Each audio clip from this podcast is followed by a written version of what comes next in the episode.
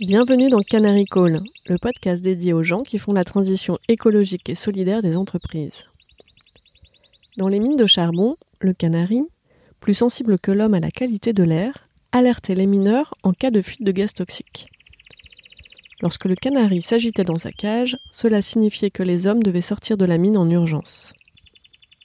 Je suis Perrine Grua et j'ai créé ce podcast pour amplifier la voix de celles et ceux qui réussissent à conjuguer au présent leurs talents, leurs convictions personnelles, les besoins du monde avec leur métier. Avec Canary Call, mon objectif est aussi de convaincre de miser sur ces canaris qui sonnent l'alerte et agissent juste à temps. Leur engagement est contagieux. En les écoutant, les portes des possibles s'ouvrent et l'envie d'agir gagne. Bonjour Jérémy. Bonjour Perrine. Toi, si tu étais un animal, tu serais lequel et pourquoi? Alors, du coup, je vais pas dire le canari. C'est un peu anxiogène. Non, je dirais le dauphin. Ouais, pourquoi? Parce que le dauphin, il est joueur, il a un grand espace pour euh, pour lui tout seul, on- il, est, il est extrêmement euh, extrêmement intelligent et euh, ils ont des, des méthodes d'apprentissage, de transmission qui sont finalement bien plus avancées que ce qu'on peut faire chez nous. Justement, toi, tu es euh, devenu un expert du Web 3 et en métaverse anti-opposant. Tu as fait des études euh, de chimie et tu es aussi docteur en psychologie, notamment, on y reviendra. Donc, tu es à la fois dans les sciences, dans la tech, dans l'entrepreneuriat. Tu es un explorateur de tes propres euh, polarités que tu mets finalement au service euh, du progrès.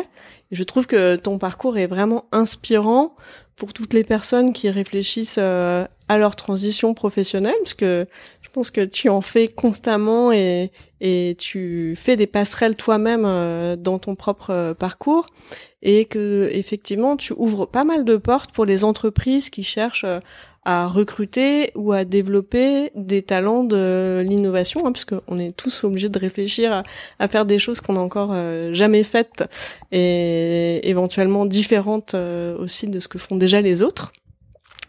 Euh, toi, tu voulais faire quoi comme métier quand tu étais petit? C'est une, c'est c'est c'est presque une une question piège. Euh, quand Ah, j'avais, euh, parce que mes parents, mes mes, mes parents m'en reparlent régulièrement. C'est un peu la la blague à la maison. Quand euh, quand j'étais petit, je voulais être président du monde. Donc euh, c'est un métier qui n'existe pas et j'espère qu'il n'existera jamais. Mais quand j'étais petit, je voulais être président du monde parce que je voyais qu'il y avait des guerres, je voyais qu'il y avait de la famine.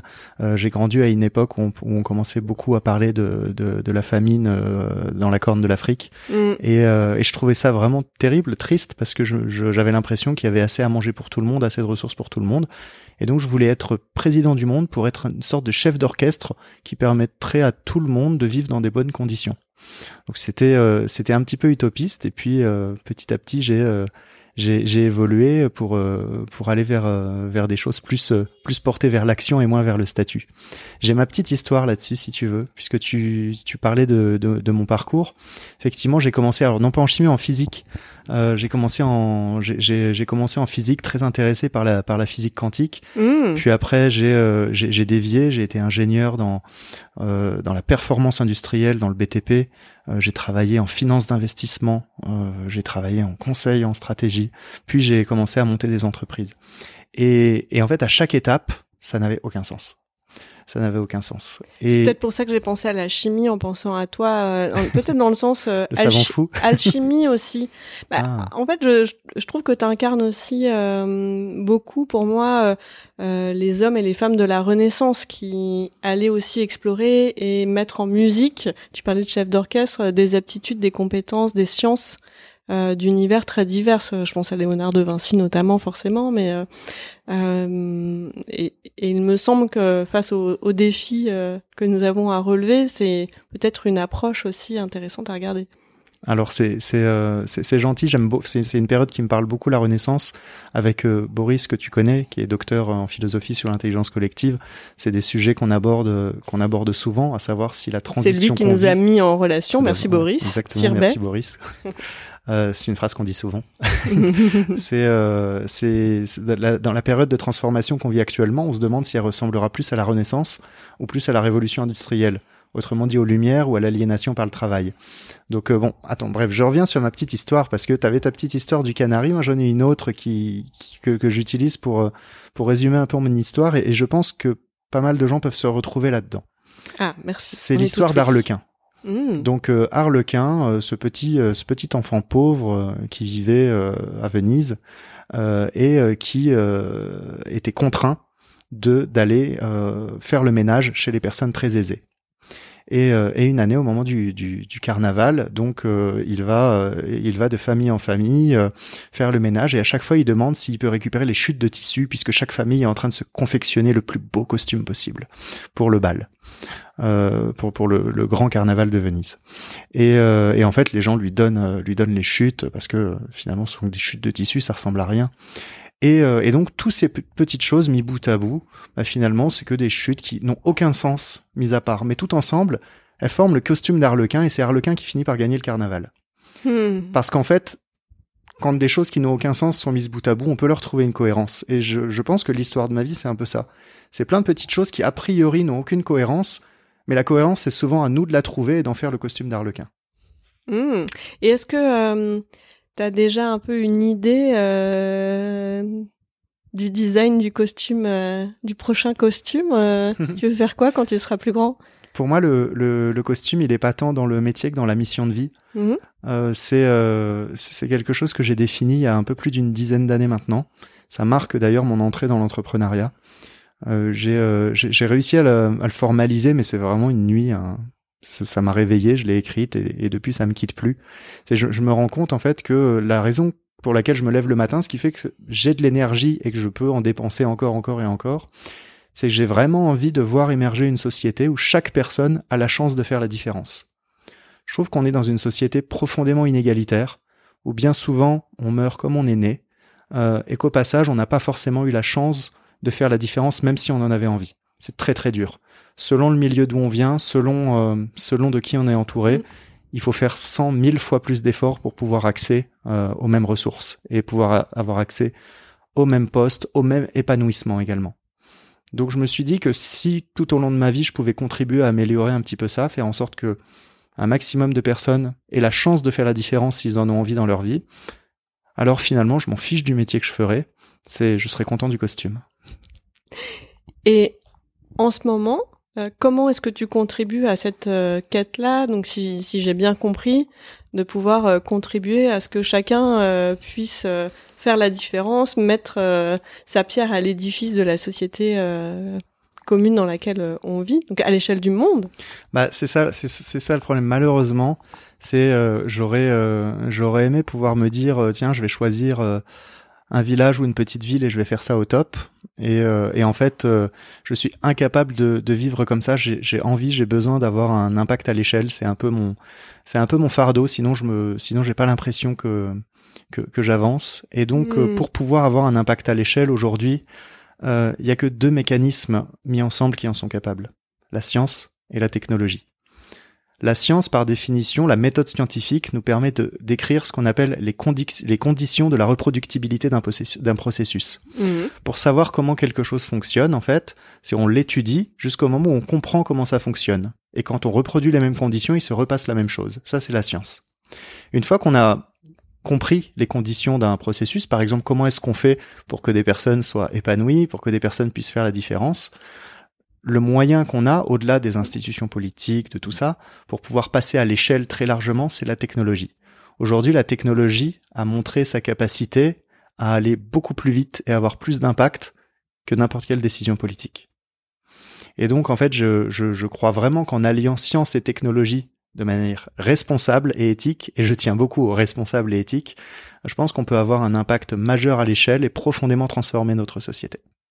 Alors si j'ai bien compris, en ce moment ton terrain euh, d'application euh, de euh, tes recherches scientifiques, de tes expertises technologiques sont dans le domaine des RH, où justement on a l'habitude de parler de sciences humaines, voire de sciences molles, de voilà de, d'un domaine qui est à l'opposé de la règle scientifique, euh, comme on pourrait parler euh, du coaching aussi, on en parlait euh, en, en, préparant. finalement, est-ce que comment est-ce que toi tu relis ce monde-là? Alors, ces mondes-là. c'est ça, c'est ça qui est intéressant, c'est que quand quand on va dans les sciences un peu plus dures, sur de la physique classique, sur des choses comme ça, on maîtrise globalement la compréhension. Quand on arrive sur l'humain, c'est un sujet tellement complexe euh, qu'on maîtrise relativement peu de choses finalement. On, comprend relativement peu le réel fonctionnement de l'être humain. Il y a beaucoup de théories dans, tous les sens. On sait très bien que l'être humain, c'est un assemblage euh, d'émotions, euh, de cognition, de capacité à apprendre et réfléchir, et de conation, c'est-à-dire de préférence de personnalité, de motivation. Donc ça, c'est les trois grandes dimensions du cerveau humain, ça on, ça on le sait. Une fois qu'on a dit ça, ça veut dire quoi en termes de critères? Comment ça fonctionne tout ça? Parce qu'encore une fois, si on veut pouvoir se dire, on aimerait permettre à chaque personne d'être épanouie euh, dans la société, bah ça, ça, implique de comprendre comment ça fonctionne et ça implique aussi de comprendre ce qui fait que chaque personne est épanouie, parce qu'on est tous différents. Donc il ne s'agit pas de créer une société du clonage, il s'agit de créer une société qui corresponde à chaque personne, et ça, ça implique qu'on comprenne tous les critères. Et donc on en est extrêmement loin, et je pense que c'est ça aussi qui m'intéresse dans ce challenge. C'est pourquoi les RH Parce que les, les RH finalement, je, c'est, déjà c'est une profession extrêmement difficile, et je leur tire mon chapeau pour ce qu'ils font au quotidien. Mais moi, ce qui m'intéresse derrière, c'est le travail. En fait, aujourd'hui, on est dans une société où on définit beaucoup, euh, une grande partie des éléments de notre vie et de notre épanouissement par le travail. Et donc, euh, je me suis dit qu'en attaquant le sujet du travail mmh. et de ceux qui en ont la charge, les RH, il y avait une réelle possibilité d'avoir un impact. Oui, ce que tu disais, finalement, c'est pas tant le métier que la mission qui compte. Comment est-ce que toi, tu définirais la mission des RH aujourd'hui? Parce que c'est vrai que c'est un métier où il y a plein d'expertise. D'ailleurs, euh, au départ, la formation, elle est aussi beaucoup juridique, elle est beaucoup euh, sur euh, sur des points techniques par rapport à ce domaine-là. Là, tu parles d'une autre dimension. Toi, tu, tu les définirais comment alors c'est parce que c'est important de voir aussi la manière dont la fonction RH a évolué et puis comment elle est particulièrement différenciée en France en comparaison d'autres pays. En France, on a dans la fonction RH de manière générale, on a ce qu'on appelle la fonction RH opérationnelle, la fonction RH fonctionnelle. Pour faire simple, la fonction RH opérationnelle, ça va être la paye, l'administratif, euh, le droit social, tout ce qui va concerner les aspects un petit peu, euh, un petit peu cartésiens, un petit peu juridiques, légaux, tout ça. Et d'un autre côté, la partie fonctionnelle, ça va plus être ce qu'on appelle la RH talent.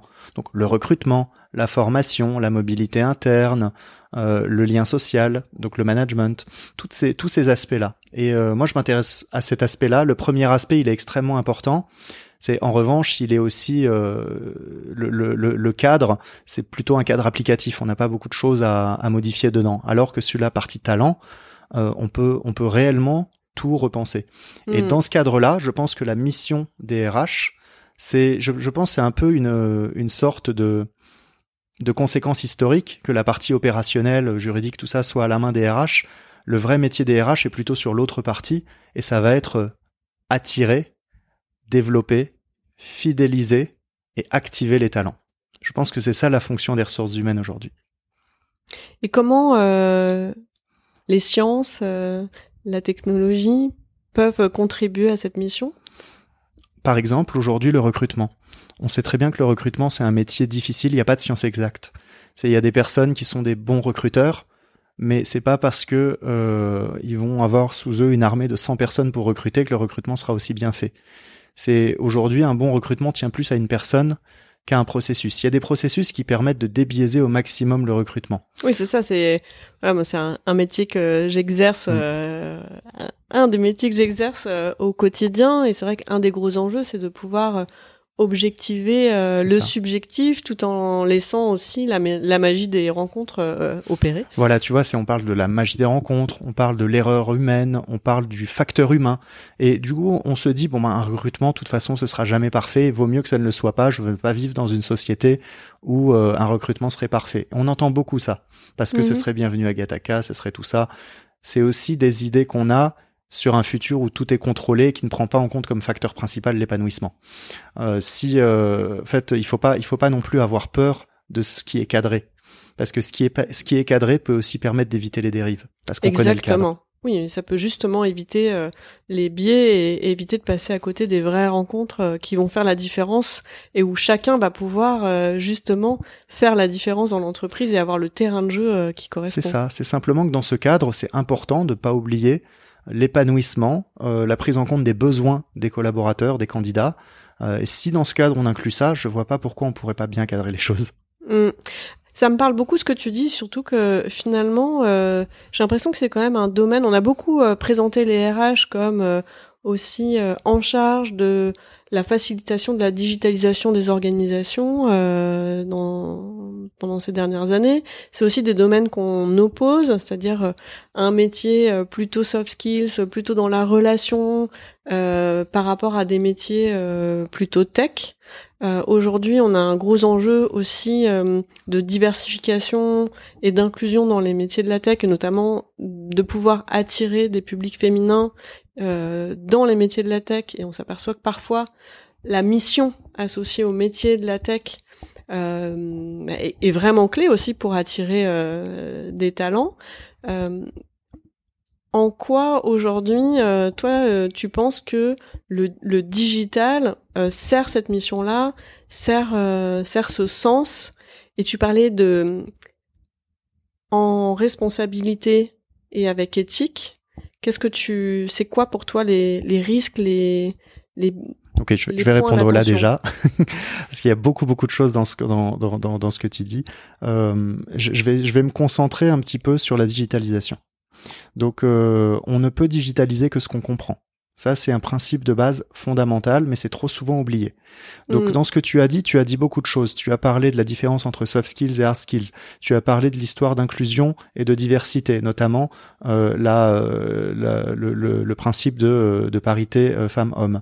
tu, tu, as, tu as également parlé de la transformation des métiers. Enfin, il y a beaucoup de choses. Quel que soit le sujet abordé, on en revient toujours à la même chose.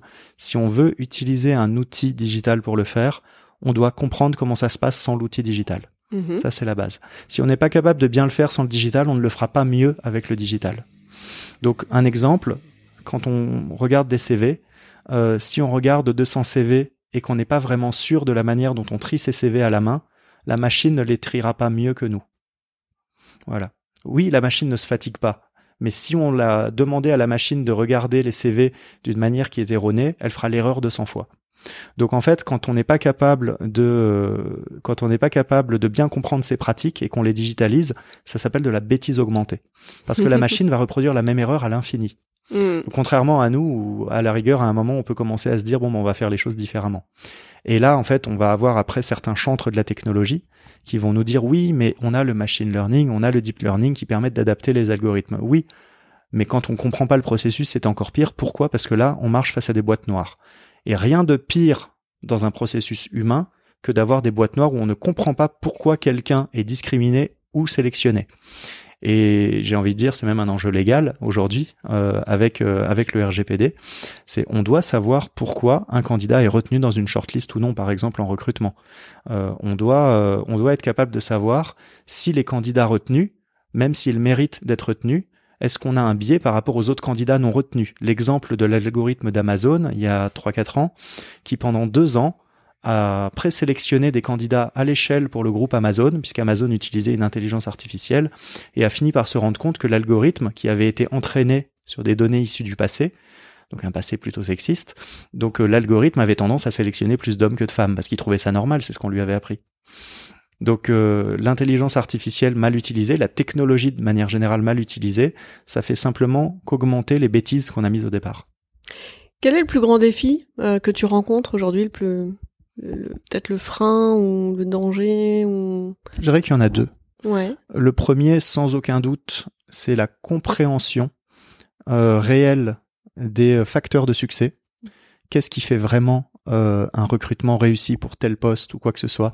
C'est arriver à tout euh, découper en, facteurs finalement, comprendre à quel point quel facteur joue dans, dans le processus, donc euh, quel poids chaque facteur. Si on dit oui, ça va dépendre du manager, ça va dépendre de la culture, en vrai, tous ces facteurs n'ont pas la même pondération. Chacun a un poids différent, et aujourd'hui, quasiment personne n'est capable de dire ça, ça vaut deux tiers, ça, ça vaut un tiers, on va le faire au doigt mouillé quand on se parle entre nous. Mais il n'y a pas vraiment de science de ça encore. Donc ça, c'est un très très gros enjeu, Mm. c'est de commencer à arriver à comprendre un petit peu euh, les facteurs de succès, les conditions nécessaires pour un recrutement et leur mettre un peu des pondérations. Si on veut pouvoir demain digitaliser ces aspects-là, indispensable. Et le deuxième, c'est l'ingénierie. Parce qu'une fois qu'on a compris ça, la manière qu'on a de le mettre dans un outil digital, dans des bases de données, structurer des données, de la donnée qu'on appelle structurée, euh, ça implique en fait un, un mécanisme de construction extrêmement complexe qui vise à prendre en compte le- la phase initiale, comment est-ce qu'on construit la chose, mais aussi après comment ça va évoluer dans le temps. Et encore une fois, on a très peu de gens aujourd'hui capables de concevoir ce genre d'outils-là.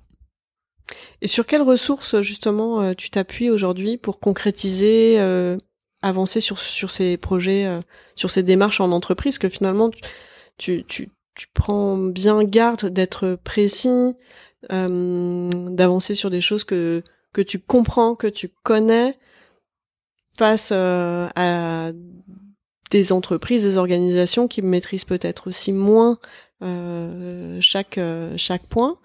Toi, euh, sur quoi tu t'appuies pour euh, réussir et mener ces projets?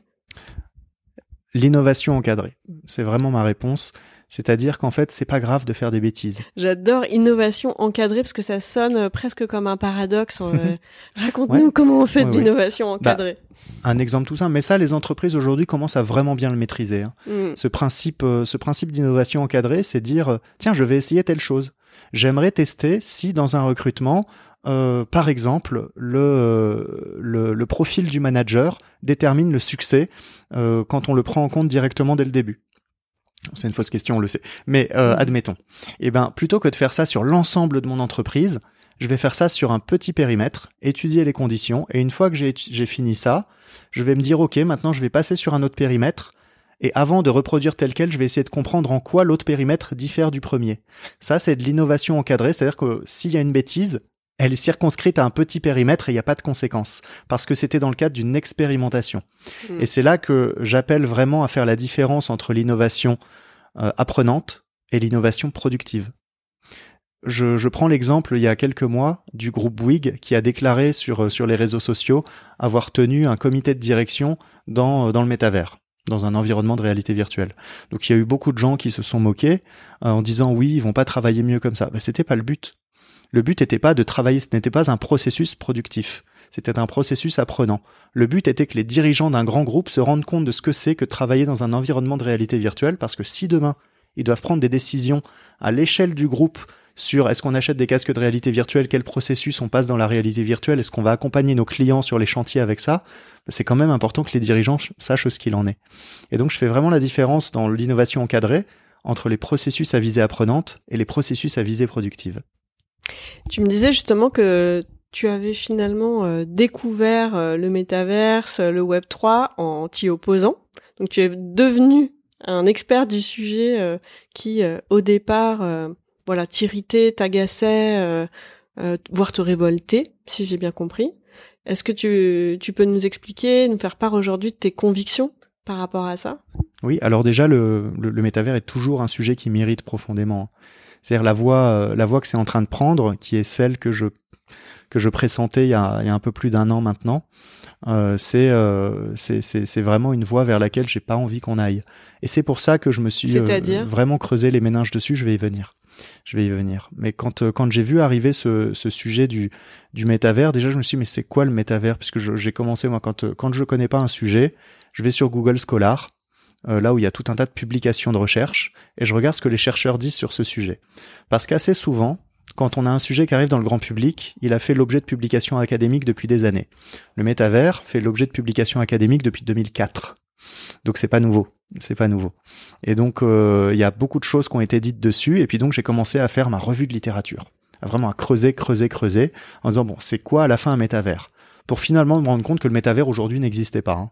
C'est le métavers qu'on entend au sens propre du terme. Il y a 15 principes. J'ai fait un article de fond dessus pour le, pour le détailler. Aujourd'hui, on en est loin.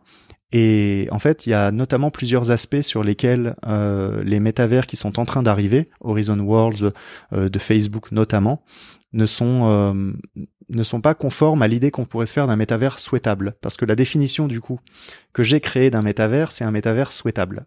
Celui celui pour lequel je me dirais, ok, je suis pas contre. Euh, un métavers souhaitable serait décentralisé, premièrement. Il appartiendrait autant à ses, à ses utilisateurs. Euh, pourquoi? Parce qu'aujourd'hui, dans le monde du Web 2, puisque le métavers propose la vision du Web 3, dans le monde du Web 2, euh, les quelques grands acteurs captent toute la valeur, alors qu'ils vous font créer cette même valeur. Par exemple, on va aller diffuser des choses sur YouTube, c'est nous qui l'avons créé, et on nous rétribue quelques centimes, quelques, quelques, quelques mmh. sous par rapport à, Google qui va capter la quasi-totalité de la valeur créée sur la plateforme. Et l'excuse derrière ça, c'est sur oui, mais c'est nous qui créons la plateforme et ça c'est compliqué. Avec les technologies du Web 3, il est possible de mutualiser ces créations et de faire des choses qui appartiennent à tout le monde. Ça, c'est le premier esprit du métavers. Après, il y a tout un tas d'autres sujets autour de la responsabilité sociale et environnementale. Parce que comment est-ce qu'on peut justifier le fait de dépenser autant d'énergie, d'aller émettre autant de carbone, de détourner autant l'attention des gens, alors que dans notre monde actuellement, il y a tellement de priorités sociales et environnementales qu'il faut adresser. Et donc, un métavers souhaitable, c'est un métavers en fait qui sert à résoudre les grands enjeux du monde réel, pas à nous détourner du monde réel. Je suis impressionnée par euh, ta démarche en fait d'apprentissage euh, euh, et, et, de formation de tes convictions dans ce que tu partages. J'entends que voilà, tu as une intuition, t'entends t'entends quelque chose, tu as une émotion par rapport à une situation, que ce soit de la curiosité ou de l'aversion, ou en tout cas une émotion. Euh, là, tu vas aller vraiment euh, te renseigner, euh, analyser, pour ensuite te forger des convictions et ensuite passer à l'action. Est-ce que est-ce que c'est bien le chemin que que tu prends Oui, oui, et en fait ça ressemble beaucoup à la démarche hypothético-déductive, la démarche scientifique. C'est c'est d'abord on d'abord on émet une hypothèse, puis ensuite on creuse pour se faire une opinion éclairée, et à partir de là on itère on itère mm. et on avance. C'est exactement ce que je fais pour pas être euh, victime de mes émotions. Par exemple, quand au début, quand j'ai eu cette émotion sur le métavers, j'aurais pu juste me dire voilà, je suis contre et je vais tout rejeter. Ça aurait pas empêché que le truc arrive. Euh, mm. et que euh, si si je le prends pas, enfin le seul moyen qu'on a d'agir sur les choses, c'est de les prendre en main. C'est c'est c'est c'est tout à fait interpellant, je trouve, par rapport à ce qu'on vit euh, aujourd'hui, où effectivement, on, on, reçoit énormément d'informations euh, alarmistes ou catégoriques, ou enfin des points de vue très forts et qui sont très euh, communiqués dans l'émotion, et où bah, forcément la réaction est souvent très émotive. Soit dans le déni, soit dans l'activisme, soit dans le rejet, soit dans la controverse. Et finalement, ce réflexe, muscler ce réflexe à comprendre les sujets vraiment, les analyser, se, se, les approprier, enfin, c'est développer aussi euh, un esprit euh, critique euh, dans la façon de se former, d'apprendre et avant de voilà avant avant d'agir. Et ça, euh, t'as tout à fait raison et ça c'est important pour moi. J'ai pas mm. envie d'être instrumentalisé. On l'est tous d'une certaine manière, mais j'ai envie de pouvoir à chaque fois voir les deux côtés de la pièce. Euh, donc ce travail-là, je le fais aussi bien pour les sujets qui me font peur que pour les sujets qui me passionnent. C'est-à-dire que je me force à garder un esprit extrêmement critique. C'est chaque fois que j'ai un sujet que j'aime beaucoup, par exemple les soft skills, tu le sais, qui est mon sujet de cœur, c'est je m'attache vraiment à regarder en quoi ce sujet des soft skills c'est du bullshit, euh, en quoi on n'est pas prêt, en quoi il y a tout un tas de choses qui font que c'est pas du tout le seul critère qu'il faut regarder, euh, et pas à dire voilà c'est le saint graal et tout. Mmh. Euh, et, et, comment, parce que tu m'as partagé tout à l'heure ton emploi du temps de la, la semaine à venir, euh, ça demande énormément de temps euh, de, de se former, enfin de, de s'informer, de se former, de creuser ces sujets. Donc au regard de l'emploi du temps que tu m'as partagé, je pense que ça se fait en plus du travail, en plus du sport et etc. Comment tu fais? Quel est ton secret? Autant que possible, deux à trois vendredis par mois, je bloque complètement ma journée pour pouvoir faire de la veille de l'écriture et de l'inspiration. Donc c'est-à-dire que je vais aller chercher sur tout un tas de sujets. Je sais pas si si tu ah, sais, tu, regardes par exemple une vidéo YouTube et puis ça t'amène sur une autre vidéo, un processus qu'on appelle sérendipien, vraiment où tu te perds eh ben deux à trois vendredis par mois, je, je, je, me force à bloquer ça à l'avance, mais à chaque fois mon, mon, mon, agenda est bloqué quatre mois à l'avance pour que ça soit possible. Mm. Sinon, en fait, on, la nature aime pas le vide et ça finit toujours par être rempli. Donc au départ, l'objectif c'était tous les vendredis, mais j'y arrive pas. Donc je me dis deux à trois vendredis par mois, c'est déjà bien.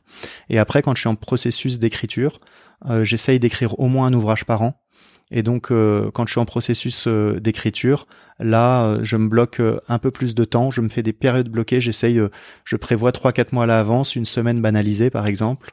Et pendant une semaine, j'écris. C'est comme si j'étais en vacances, mais en écriture. en vacances d'écriture, j'adore. Alors j'ai la même technique sur les vendredis, je sais pas pourquoi d'ailleurs, c'est aussi les vendredis, je bloque trois vendredis par mois que j'appelle focus. Euh, voilà, je me dis là, je je suis pas dans la production, je suis pas dans l'opérationnel, je suis dans l'exploratoire ou des sujets que j'ai envie d'approfondir. Et euh, si on fait pas ça, on s'assèche, on meurt. Hein. Ouais, j'en ai vraiment euh, besoin. Et par contre, euh, je trouve, je, voilà, j'avais pas cette approche des semaines bloquées. Je trouve ça vraiment très intéressant. Et le côté se perdre. Enfin, moi, souvent, quand même, j'ai un agenda dans ma tête sur les sujets que j'ai envie d'approfondir. Et je me dis, hmm, un peu comme quand on va aller, voilà, se faire un bon resto, où je me dis, hmm, vendredi prochain, je vais aller creuser, pas pas creuser, je vais aller découvrir, explorer ce sujet-là. J'aime pas le terme creuser pour un sujet, mais je trouve ça triste. Euh, mais euh, voilà, j'ai pas des plages comme ça où euh, pour aller se perdre. Et en fait, euh, c'est ça me parle tout à fait. je vais faire, je vais prendre le tips. Merci. Bah, le côté se perdre là, moi je, je crois beaucoup aux découvertes accidentelles. C'est si on prend l'exemple de l'expertise Web 3 que je bâtis depuis depuis plus d'un an maintenant. c'est arrivé vraiment par hasard. C'est-à-dire que j'étais contre le sujet, je voulais rentrer dedans, mais rentrer dans la blockchain, rentrer dans, rentrer dans les sujets de réalité virtuelle, quand on n'est pas expert, c'est compliqué. Hein. C'est compliqué, c'est vraiment un autre monde en fait, c'est un autre paradigme, une autre mentalité, des autres principes de fonctionnement, une autre technologie. J'étais complètement largué. Et donc euh, je lisais des choses à droite à gauche, mais j'avais une expertise très très superficielle. Et puis je suis parti en vacances à Zanzibar pour déconnecter. Hop, je suis allé faire, euh, je, je suis allé faire du kitesurf et tout. Et sur la plage, j'ai rencontré un, un, un, Gugus avec qui on a bien accroché, qui est aujourd'hui mon associé sur euh, Tomorrow Theory, qui est un expert blockchain, expert du Web 3 et qui m'a mis, euh, qui, qui m'a mis le pied à l'étrier, qui s'appelle Gaspard Tertré. Euh, après Zanzibar, on est rentré à Paris. Ça a été vraiment un coup de cœur professionnel. On a monté une première boîte dans les dans les NFT pour que je puisse comprendre la technologie, développer des smart contracts, comprendre vraiment le le euh, ce qu'on appelle le tokenomics, l'économie du sujet derrière. Donc euh, c'était c'était une boîte expérimentale. C'est l'objectif, c'était de comprendre cette technologie parce que en, moi derrière, en ligne de mire, ce qui m'intéressait, c'est comment on pouvait appliquer ça au monde du travail pour arriver à fluidifier les relations dans le travail. Donc c'était vraiment ça derrière. Et, euh, donc ça m'a pris euh, presque euh, presque un an pour monter en expertise dessus à raison de 3 4 heures par jour. C'est c'est le tous les soirs, j'étais dessus tous les soirs, tous les soirs, tous les soirs. Ça prend un temps infini ce sujet. J'ai passé plus de 1000 heures dessus déjà. Et, et et après en fait à un moment donné, on comprend l'état d'esprit et là tout est facile. Ah. C'est vraiment une espèce de déclic, mais c'est marrant que toi, scientifique, tu parles d'état d'esprit pour parler euh, d'une techno. Bah, c'est comme s'il fallait euh, rebrancher son cerveau différemment pour comprendre un peu les logiques du Web 3. C'est pourquoi, par exemple, la décentralisation. C'est quand on te dit, oui, en fait, ça appartient à tout le monde et ça appartient à personne. C'est dur à comprendre dans un monde où on a défini la propriété comme attribut par défaut. Il y a tout un tas de sujets comme ça qui mm. sont extrêmement, extrêmement compliqués. Pareil, sortir un peu des lieux dits, ah, la blockchain, ça pollue. Et finalement, quand on regarde un petit peu les, les nouvelles technologies blockchain, la vitesse à laquelle ça avance et la capacité de la blockchain euh, à, euh, à pouvoir émettre très peu de carbone, beaucoup moins que les systèmes traditionnels, les, les, les, les ERP et les, et les SIRH aujourd'hui émettent beaucoup plus d'émissions de, carbone que les dernières technologies blockchain qui sont sorties, par exemple. Et demain, on pourrait avoir ah, des usages similaires. Hmm. Donc voilà, il y a, y a, beaucoup de choses. C'est important de voir un peu tout le spectre, vraiment se renseigner, s'informer, rentrer dans le cœur des technologies, comprendre comment ça fonctionne, les failles de sécurité aussi, parce que d'un côté on dit la, la blockchain est inviolable, et d'un autre côté après on nous dit il y a eu tel piratage, tel piratage. Donc est-ce que c'est que du marketing? Non, en fait c'est le côté erreur humaine. Enfin, il y a tout un tas de sujets comme ça. Ça prend un temps infini de rentrer dedans, mais je suis content de l'avoir fait parce qu'aujourd'hui j'ai vraiment l'impression de voir la société différemment et que ma mission ma mission de vie, permettre à chaque personne de faire la différence, euh, avec ces nouvelles technologies, elle prend encore un nouveau sens. Mm. Finalement, euh, euh, tu mènes des, avec les entreprises, tu mènes des innovations encadrées. tu picore et approfondit et te perd euh, dans des sujets qui peuvent paraître euh, opposés, euh, a priori, ou très éloignés. Tu viens de publier les défis des soft skills. Merci pour le cadeau, j'ai hâte de le lire. Euh, et tu vas bientôt sortir un autre livre sur le métavers. Et j'ai bien entendu tout à l'heure ton, besoin vital, tu as même parlé de fardeau, de passer à l'échelle. Comment est-ce que euh, derrière tu fais pour euh, passer de voilà de l'innovation encadrée, de euh, je découvre, j'explore à je passe à l'échelle? J'ai pas la solution aujourd'hui. J'ai pas la solution parce qu'à chaque fois, que ce soit avec ma première boîte, Monkey Tie, que ce soit avec le LabRH, que ce soit avec Job Teaser, qui est une entreprise incroyable, ou que ce soit aujourd'hui avec Tomorrow Theory, à chaque fois, au moment du passage à l'échelle, je me heurte à un vrai sujet, la perte de l'essence. C'est comme si le passage à l'échelle ne pouvait pas s'encombrer des besoins humains. Et ça, c'est un très gros sujet. On a cinq grandes forces qui font avancer toute civilisation. Le premier, c'est le besoin de faire circuler de l'information. Ça, c'est facile à passer à l'échelle, Google l'a fait. Le deuxième, c'est le besoin de, connecter les individus entre eux. Donc ça, c'est pareil, Facebook, LinkedIn, les réseaux sociaux l'ont fait. Ensuite, on a euh, derrière le besoin de supprimer les tâches parasites, tout ce qui ne crée pas de valeur. C'est personne ne sait comment marche son frigo, ça ne intéresse pas, on veut des trucs froids. Et donc on est bien content le soir d'ouvrir le frigo pour avoir euh, de la viande dedans ou du lait ou de je sais pas quoi. Et donc mm. euh, c'est on va ou on va ou un robinet, on va pas chercher l'eau à la source. Donc euh, l'information, la connexion entre les individus, la suppression des tâches parasites, tout ça ça passe à l'échelle assez facilement. Puis après il y a le sujet de la standardisation si euh, je lis euh, quelque chose d'un chinois, j'aimerais bien pouvoir le comprendre, donc je vais le traduire. Donc euh, j'ai envie qu'on me le traduise facilement. Ça, ça passe à l'échelle aussi assez facilement. Tous les sujets de la standardisation, un algorithme qui vous permet de regarder ce que vous voulez sur Netflix ou qui vous permet d'aller regarder n'importe quel autre contenu, d'avoir des choses recommandées pour supprimer les tâches parasites. Euh, mhm. ben, cette standardisation aujourd'hui, c'est pareil, ça, ça passe à l'échelle. Mais il y a une cinquième force qu'on ne sait toujours pas passer à l'échelle et qui est fondamentale dans l'évolution de nos sociétés. Laquelle Le besoin de reconnaissance individuelle. Mm.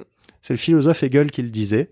C'est ce qui nous a permis de passer des tribus primitives jusqu'aux démocraties modernes. C'est le besoin des gens d'exister en tant qu'individus et non pas en tant que communauté ou en tant que société. Attention, on a tous un besoin d'appartenance, on a tous un besoin d'accomplissement et de réalisation, mais on a tous besoin d'exister en tant qu'individu et d'être reconnu pour ça. Et d'être reconnu pour la valeur qu'on estime représenter. Et donc cette valeur, elle est, elle est subjective bien sûr, mais aujourd'hui ça on ne sait pas le passer à l'échelle. Chez Job Teaser, c'est ce que j'ai essayé de faire avec le sujet de l'orientation c'est permettre aux gens de trouver la place qu'ils estiment euh, leur correspondre dans la société. Donc c'est un levier extrêmement puissant. Ça, c'est une, j'estime que c'est une cartouche que j'ai acquise pour pouvoir aller plus loin demain. Avec mon Kitaï et le LabRH, euh, on a compris la logique de systémique des organisations. Comment est-ce qu'en fait euh, une organisation peut, peut, peut repenser ses processus pour pouvoir permettre aux, collaborateurs, aux personnes d'être plus épanouies? Euh, derrière, il y a tout un tas d'experts qui travaillent. Bon, je ne veux pas parler de l'entreprise libérée parce que le concept, euh, le, concept me laisse un peu un peu perplexe, mais l'état d'esprit derrière est incroyable aussi. C'est-à-dire une entreprise où les collaborateurs euh, sont plus sont plus autonomes et sont plus épanouis. Et donc toute cette ça, plus la technologie derrière, plus le volet technologique, ça fait que j'ai tout un tas d'ingrédients, mais je ne sais pas encore composer la recette. je, suis, je me sens encore impuissant face au sujet. Je suis pas arrivé au bout.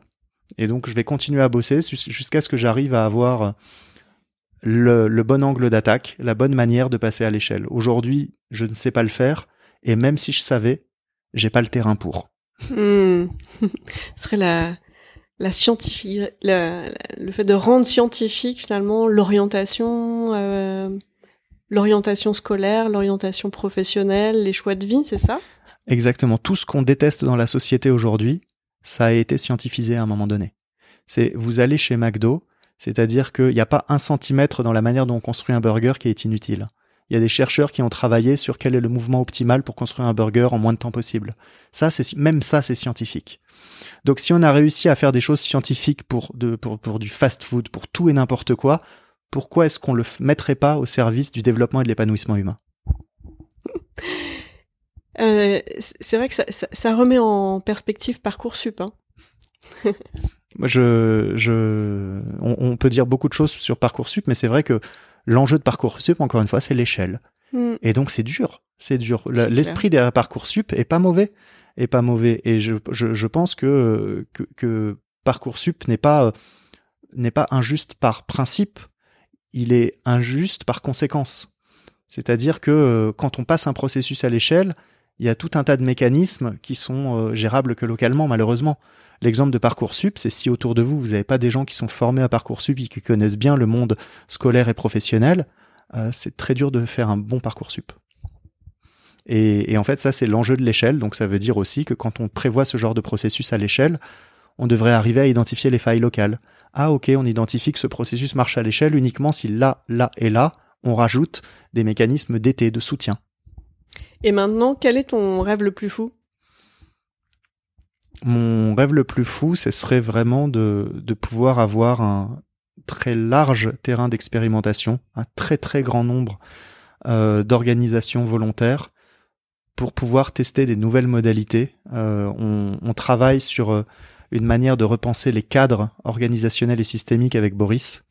Et, j'aimerais beaucoup qu'on puisse l'appliquer non pas à des petites entreprises euh, déjà transformées et volontaires, mais à des grandes entreprises qui ont plus l'air de faire partie de, du système industriel que euh, de la nouvelle ère euh, du besoin d'épanouissement.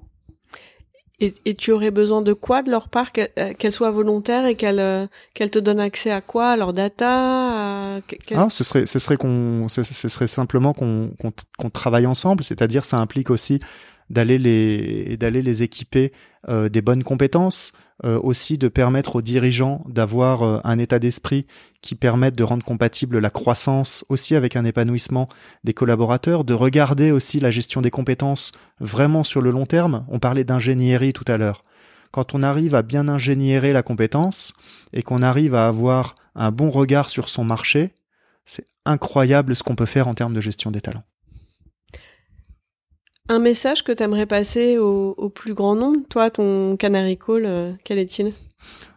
Au plus grand nombre, c'est c'est vraiment en fait, euh, faut pas perdre espoir parce que globalement, on a l'impression parfois que tout ça, ça n'a pas beaucoup de, ça n'a pas beaucoup de sens, que on vit dans une société relativement injuste. Euh, tout ça, c'est vrai, mais le fait de s'y résigner changera rien. On a encore la main en fait pour arriver à créer des, euh, bulles de justice sociale euh, qui elles peuvent se, multiplier. Donc, euh, je pense que en prônant la justice sociale avec des choses qui sont prouvées comme la science et la technologie, on peut demain passer à l'échelle la justice sociale. Merci pour ces beaux messages de liberté. J'entends beaucoup la valeur liberté dans tout ce que dans tout ce que tu partages. Finalement, euh, comment créer euh, les conditions euh, pour que chacune, chacun puisse prendre sa liberté Et sa responsabilité. et sa responsabilité. L'un ne va pas sans l'autre. Et sa responsabilité. Sur quelle musique on se quitte? Qu'est-ce que tu aimerais écouter là maintenant tout de suite? You can't always get what you want. Parce que quand j'écoute cette chanson, en fait, elle me frustre tellement que j'ai envie de continuer d'essayer. Merci Jérémy. Merci, merci Perrine.